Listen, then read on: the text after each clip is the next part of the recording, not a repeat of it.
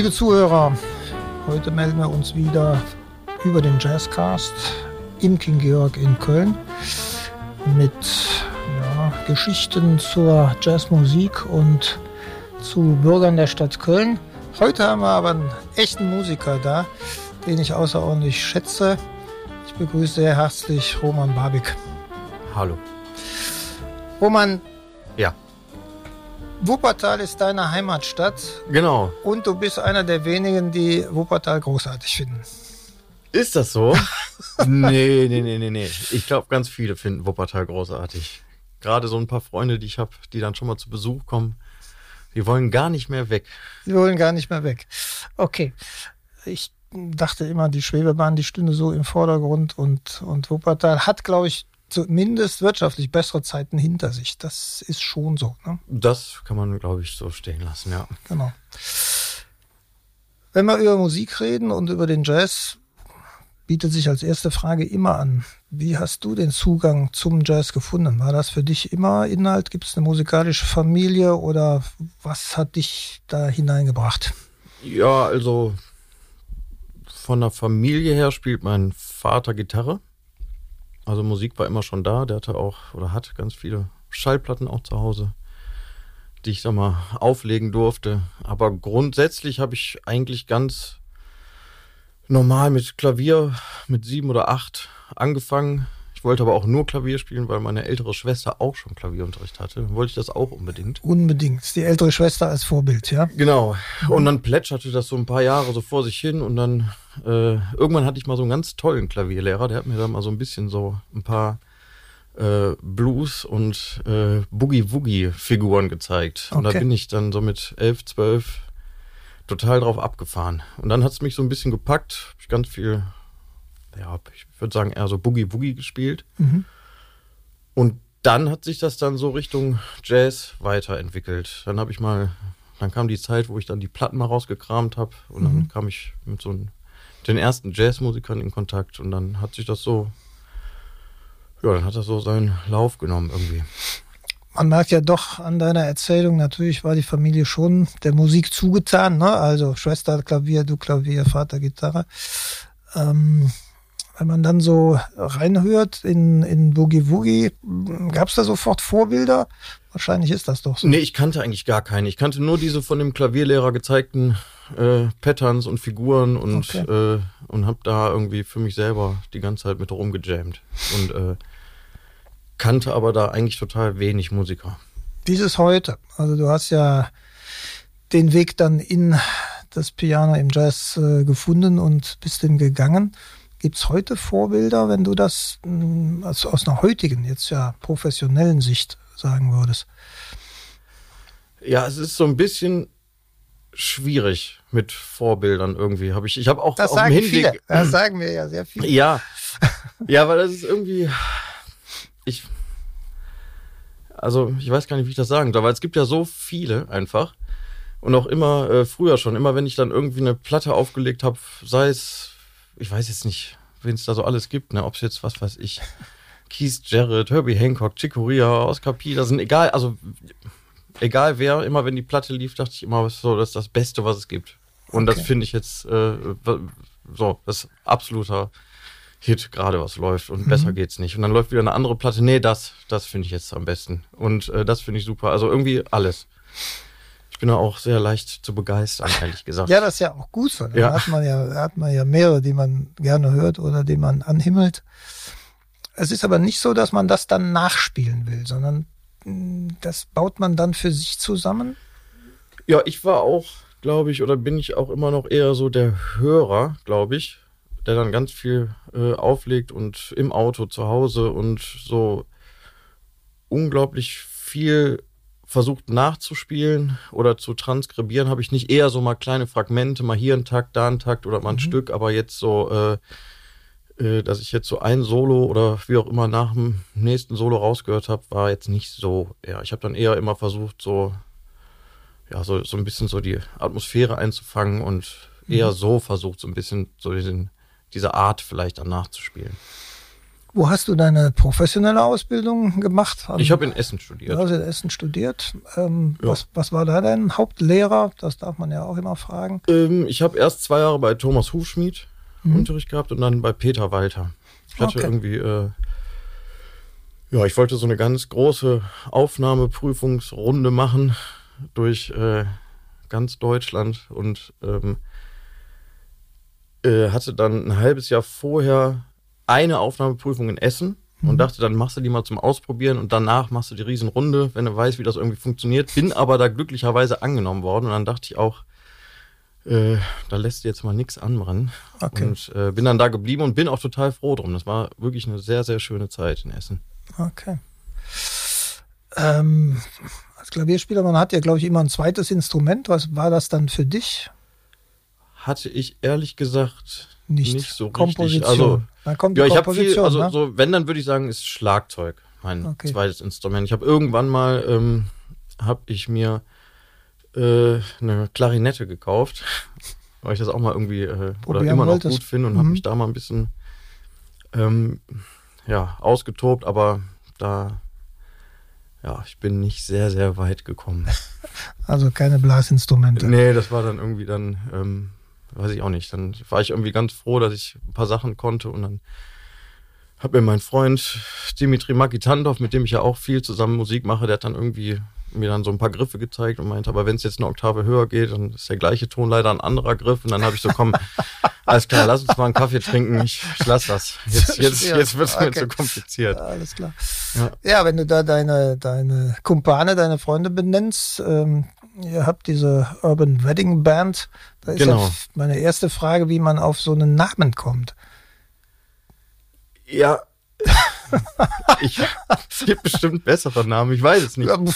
Das ist ja immer äh, mehr oder weniger Zufall. Ja, wir haben ja, also ich habe ja mit dem, äh, den, den Dimitri, den habe ich ja während des Studiums kennengelernt und wir haben dann äh, zusammen eine WG gehabt, auch in Essen, Okay. über zwei Jahre und da lief dann halt auch aus dem anderen Zimmer quasi die äh, Balkanmusik rauf und runter und das hat mich dann so ein bisschen quasi auf den Trichter gebracht und ich fand das super und da haben wir dann angefangen zusammen irgendwie Stücke zu Ja. erarbeiten und so, was weiß ich, ne, zu komponieren und nachzuspielen.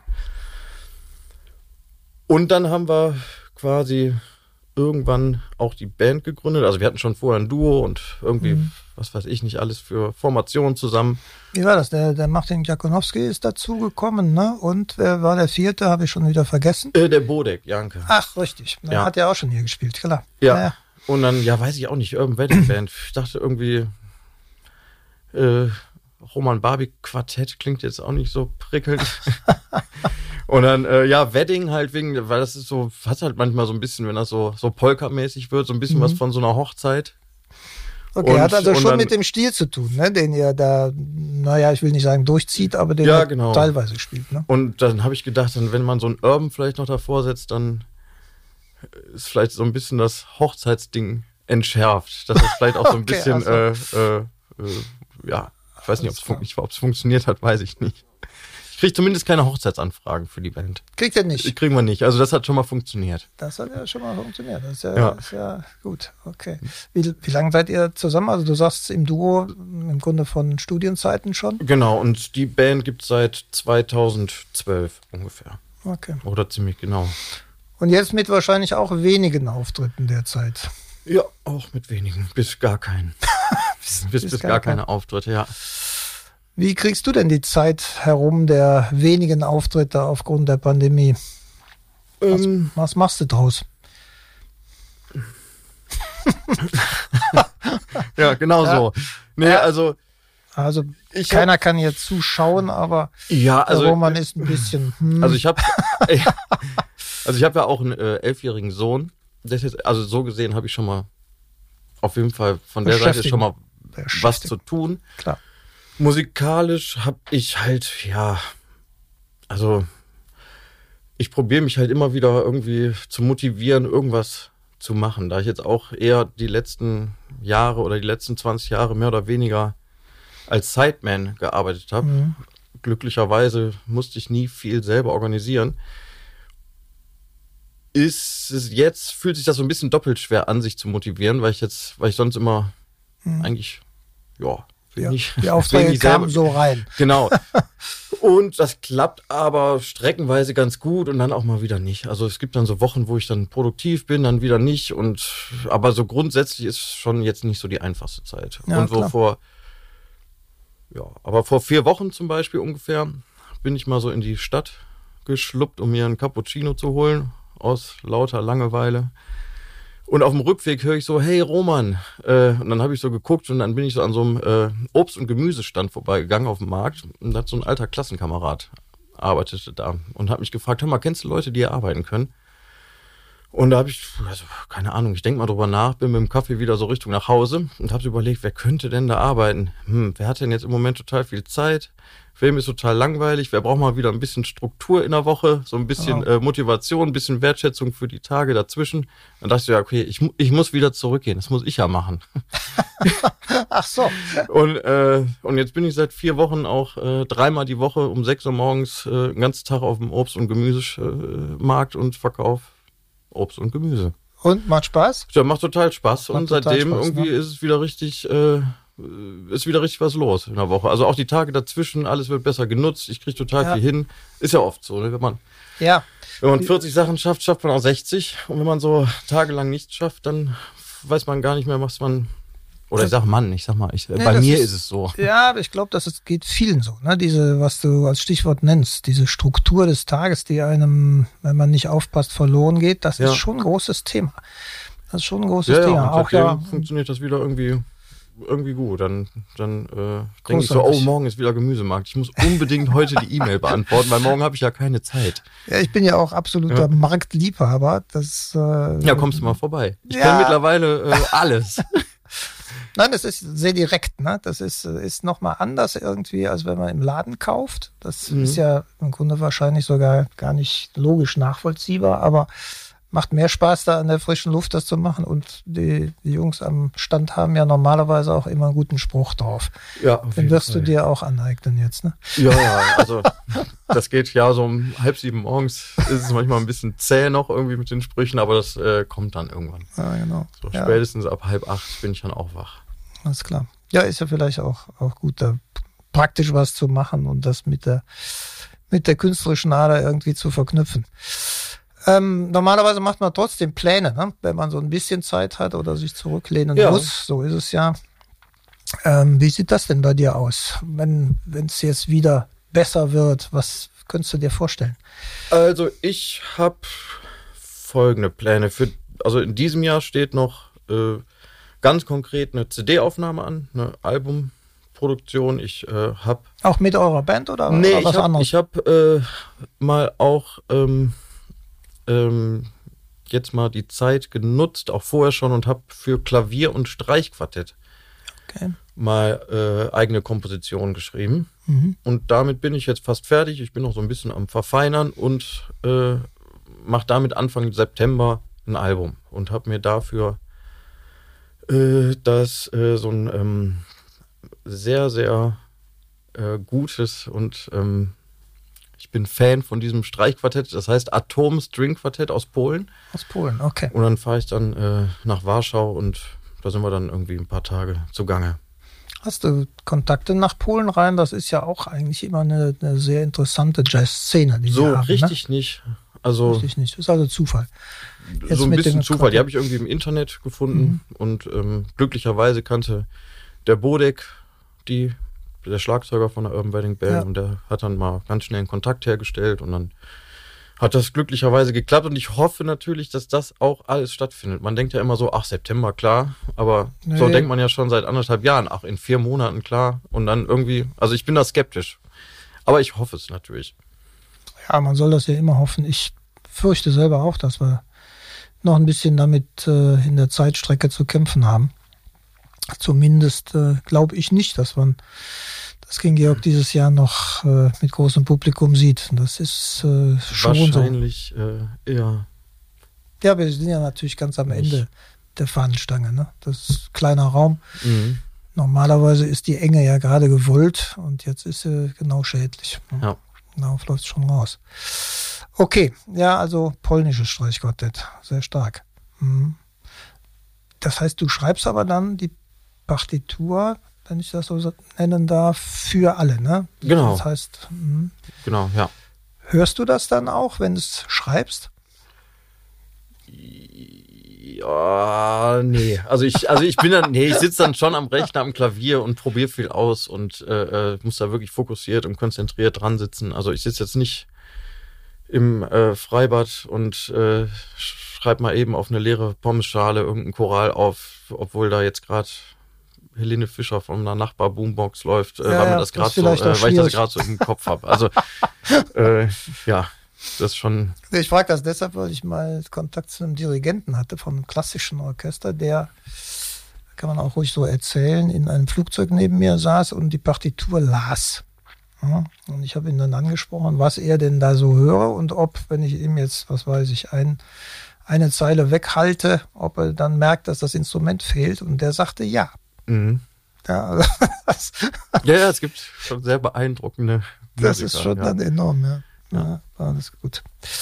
Ja, das heißt also Komposition als zweites Thema und eben Klavier.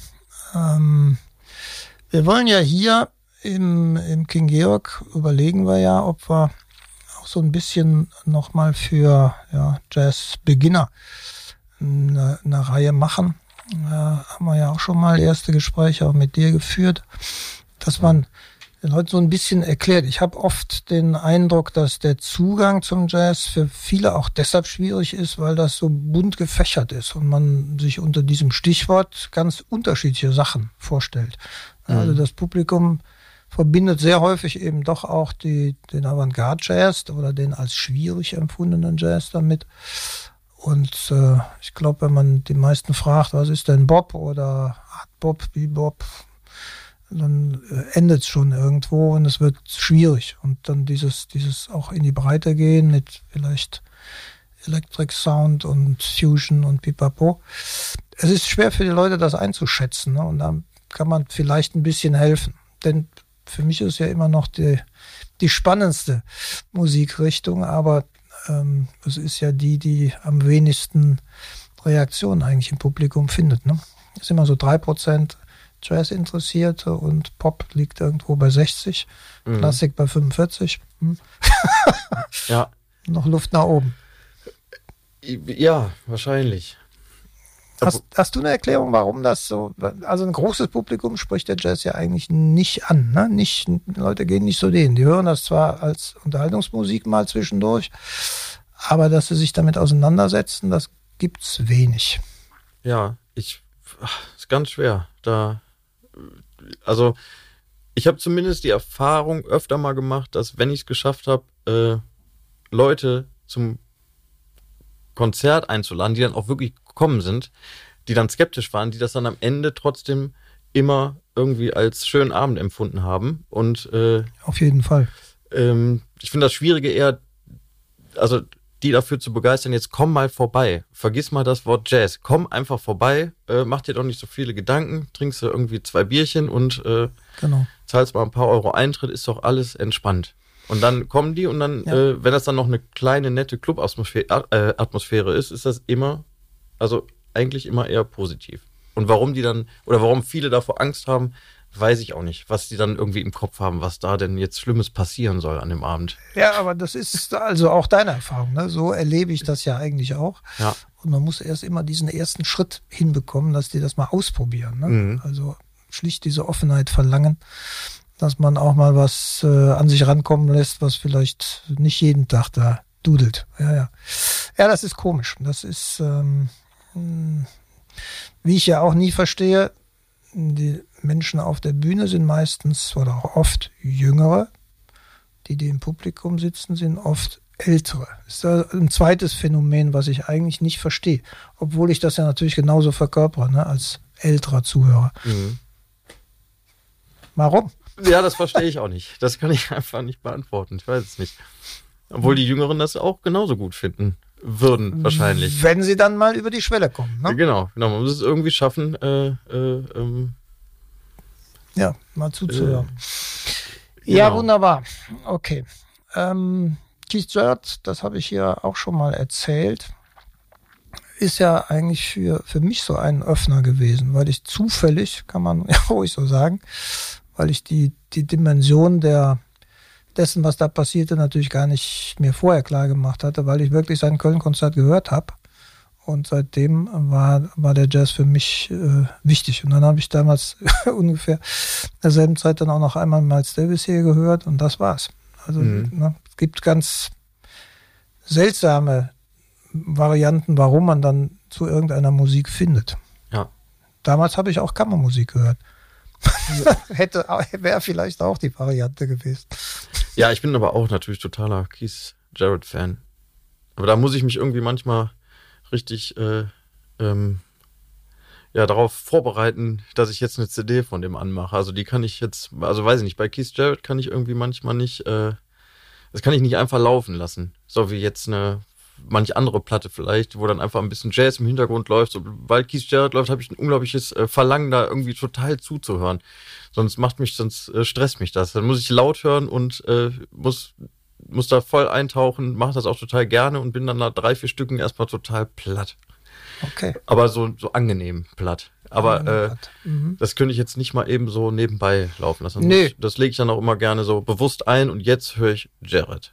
Ja, das stimmt. Ja, aber das ist da ja auch, auch richtig. Also ich glaube, da sollte man auch zuhören. Mhm. Und dann gehst du eine halbe Stunde später an dein eigenes Klavier? Ja, oder zwei Minuten später. Zwei Minuten später. Also doch. Ja, ja.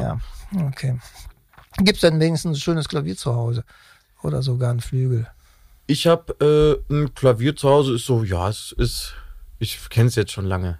Aber ich würde mir auch wünschen, äh, vielleicht mal einen kleinen, schönen Arbeitsflügel zu haben. Das ist schon immer ein, ein, großer Wunsch, ne, der Pianisten, doch mit Flügel zu ja, arbeiten. Ja, muss, ich, muss, ich muss jetzt keinen Steinway zu Hause haben, aber vielleicht so einen kleinen Yamaha-Flügel, der einfach so ganz ja. schön sauber klingt, wo man so gut dran arbeiten kann. Ich habe halt auch so noch so einen kleinen Flügel zu Hause, aber der ist schon so ein bisschen oll. Also da kann man jetzt, äh, da kann man schon mal die ein oder andere Nummer schön draus spielen, aber so, wenn es da so, so ein bisschen dissonant wird oder mal so ein paar schöne Reibungspunkte, wenn man da mal so ein bisschen was in die Richtung machen will, ist dann schon so ein klarerer, besserer Flügel angenehmer dann. Okay. So ja, ja.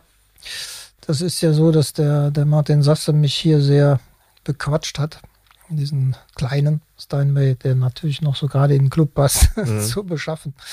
Aber er hat recht gehabt, insofern, als, als viele, die hier spielen, schon darauf reagieren. Ne? Und äh, weiß gar nicht, ob du das mitbestätigen würdest, aber die dann auch schön finden, an so einem Instrument spielen zu können. Ja, auf jeden Fall. Ja. Total. Kann ich, kann ich nur unterschreiben. Also, das ist ja, ist ja, ich meine, als Klavierspieler ist das ja sowieso immer. Also, wann spielt man schon mal auf dem Steinway D-Flügel, ne? Ja, das ist wohl wahr. Also, wenn man jetzt nicht nur Konzerte in der Philharmonie hat.